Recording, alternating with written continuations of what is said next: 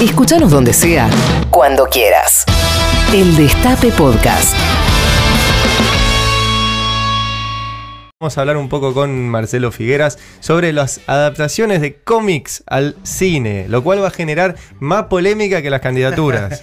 Bueno, mucha gente se prendió ya. Irene Cuerva y Mozart Tatudis hablan de Sin City, este, Sí. basada en la historieta de Frank Miller. Que casi no es una adaptación, es la, la más La literal. historieta, la historieta con movimiento. Eh, Sergio Pinus habla del Batman de Nolan, no sé de cuál en particular, de, los, de uno de los tres o los tres. Vito Casical dice Spider-Man, lo mismo también. ¿Cuál, muchachos? Claro. Ben Linux eh, dice Deadpool, que no sé si es la mejor, pero que es la más graciosa desde lejos. Diego Salomón habla del Batman de Barton, hubo dos, y X-Men también hubo un montón, no sé exactamente cuál. Fed Lazar dice Kikaz la primera, que verdaderamente estaba muy bien y era muy graciosa también. Martulo dice Watchmen. La odio. Watchmen. Odio la adaptación de Watchmen. Ah, ah, Después, ah. si querés, podemos. Ok, ok, Pero no, no, no. parece La pregunta era, ¿odias la adaptación o odias Watchmen? No, no, ahí- Porque Watchmen ahí ya, ahí ya la botella de mezcal nos llega Me parece a un- un- partida acá mismo. este. Un gran, un- una de las mejores No, esto, esto va historietas a de la ser peor historia. que, el, que posta. peor Eh, que Pero la adaptación me parece horrenda. León MDP dice Sin City, habla de Cool World, este, la peli de Ralph Bakshi, eh, y habla de Batman, pero también no sabemos exactamente cuál. Capitán Buscapina dice Hombres de Negro, Sin City.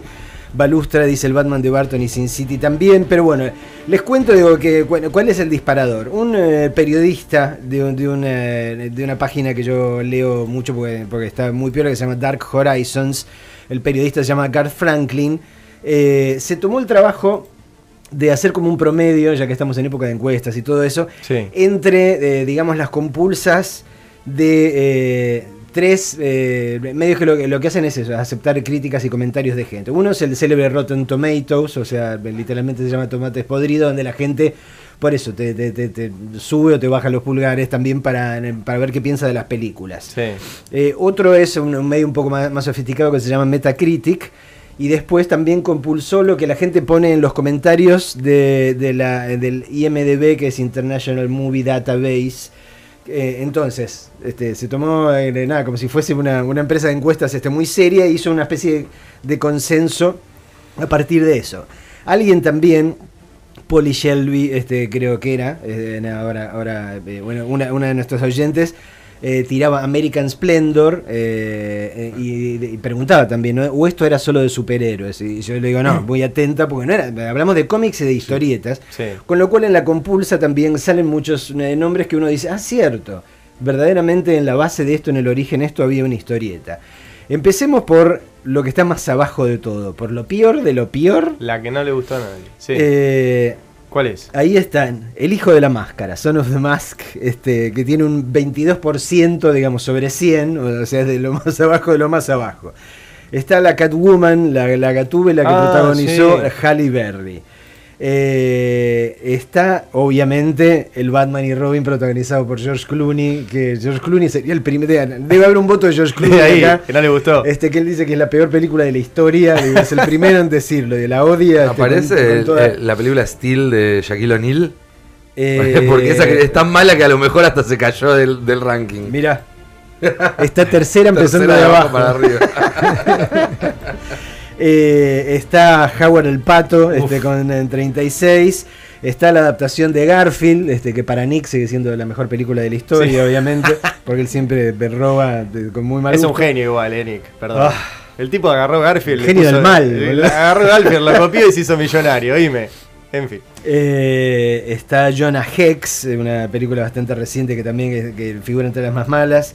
Está una de las Ghost Rider. Bueno, esto, esto es lo, lo peor Lo de lo peor de peor. lo peor. Sí, y las Pero mejores. bueno, arriba, arriba, digo, eh, quizás sorprendentemente y quizás movido por eh, el hecho de que es muy frecuente, la, la número uno, la que tiene más aprobación por toda esta gente Sí. de todos estos lugares, Pato Uruzú.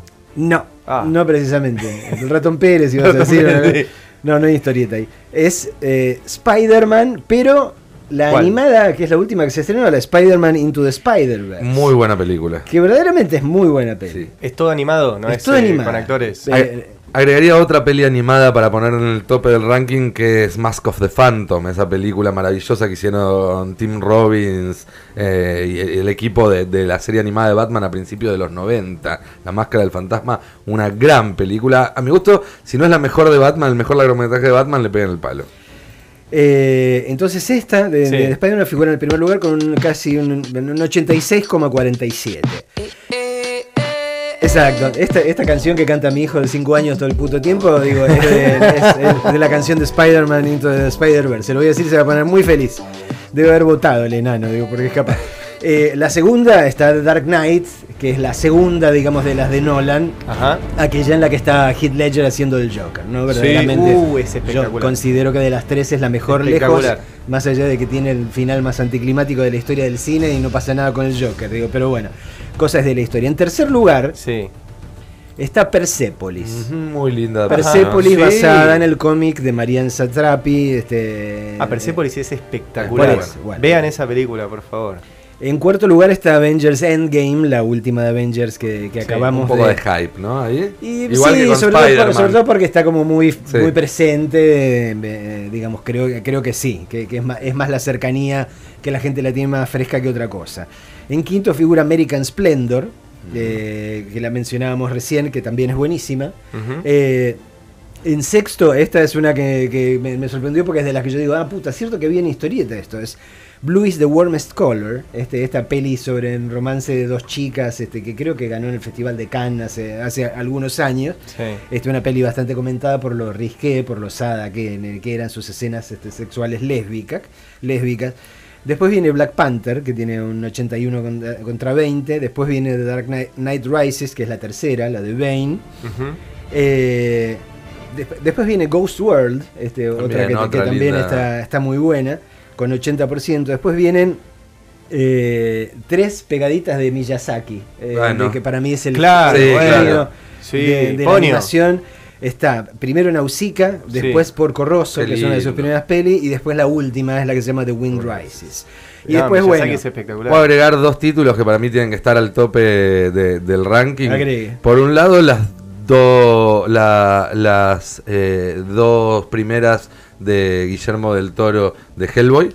está la, la segunda figura muy alto. Eh, Eh, y por otro lado, saca- saliendo del género superhéroe, eh, una historia violenta, la película Está acá, la de ahí David Cronenberg. Basada en la novela de John Wagner. De lo que dijimos, lo que sigue es el Superman de Richard Donner, el primero, eh, el- la 2 de Spider-Man, eh, la que era con el Doctor Octopus, Sí. Logan, este, la, la- la última peli eh, De Wolverine. de Wolverine, y después viene eh, el- el History of Violence, la que mencionaba, o sea, una peli con, dirigida por David Cronenberg. Y hay, y hay muchas otras, digo, que uno le va a sacudir, que yo, Snowpiercer, por ejemplo, también está basada en un cómic, Old Boy está basada en un cómic. Eh, bueno, y después obviamente hay un montón de Avengers, un montón más de Batman, este, Thor, está Akira también, Ghost in a Shell, Wonder Woman, etcétera, etcétera. No estás aportando a la unidad, Figueras. Quilombo que generaste, estoy viendo en Twitter. Te están, uno te putean, el otro te festeja, el otro dice, bueno, Yo más te- o menos. Yo estoy cuando no estoy. Hasta ahora no, no dije nada que tenga que Sí. ver con lo que yo elijo. Estoy diciendo lo que ha elegido una compulsa internacional mediante lo que la gente internacionalmente vota. ¿Y cuál es para votar. Marcelo Figueras Eso. la mejor adaptación al Jugátela, cine de un cómic? Jugátela y, que, y bancátela, que te puteen, que te apoyen.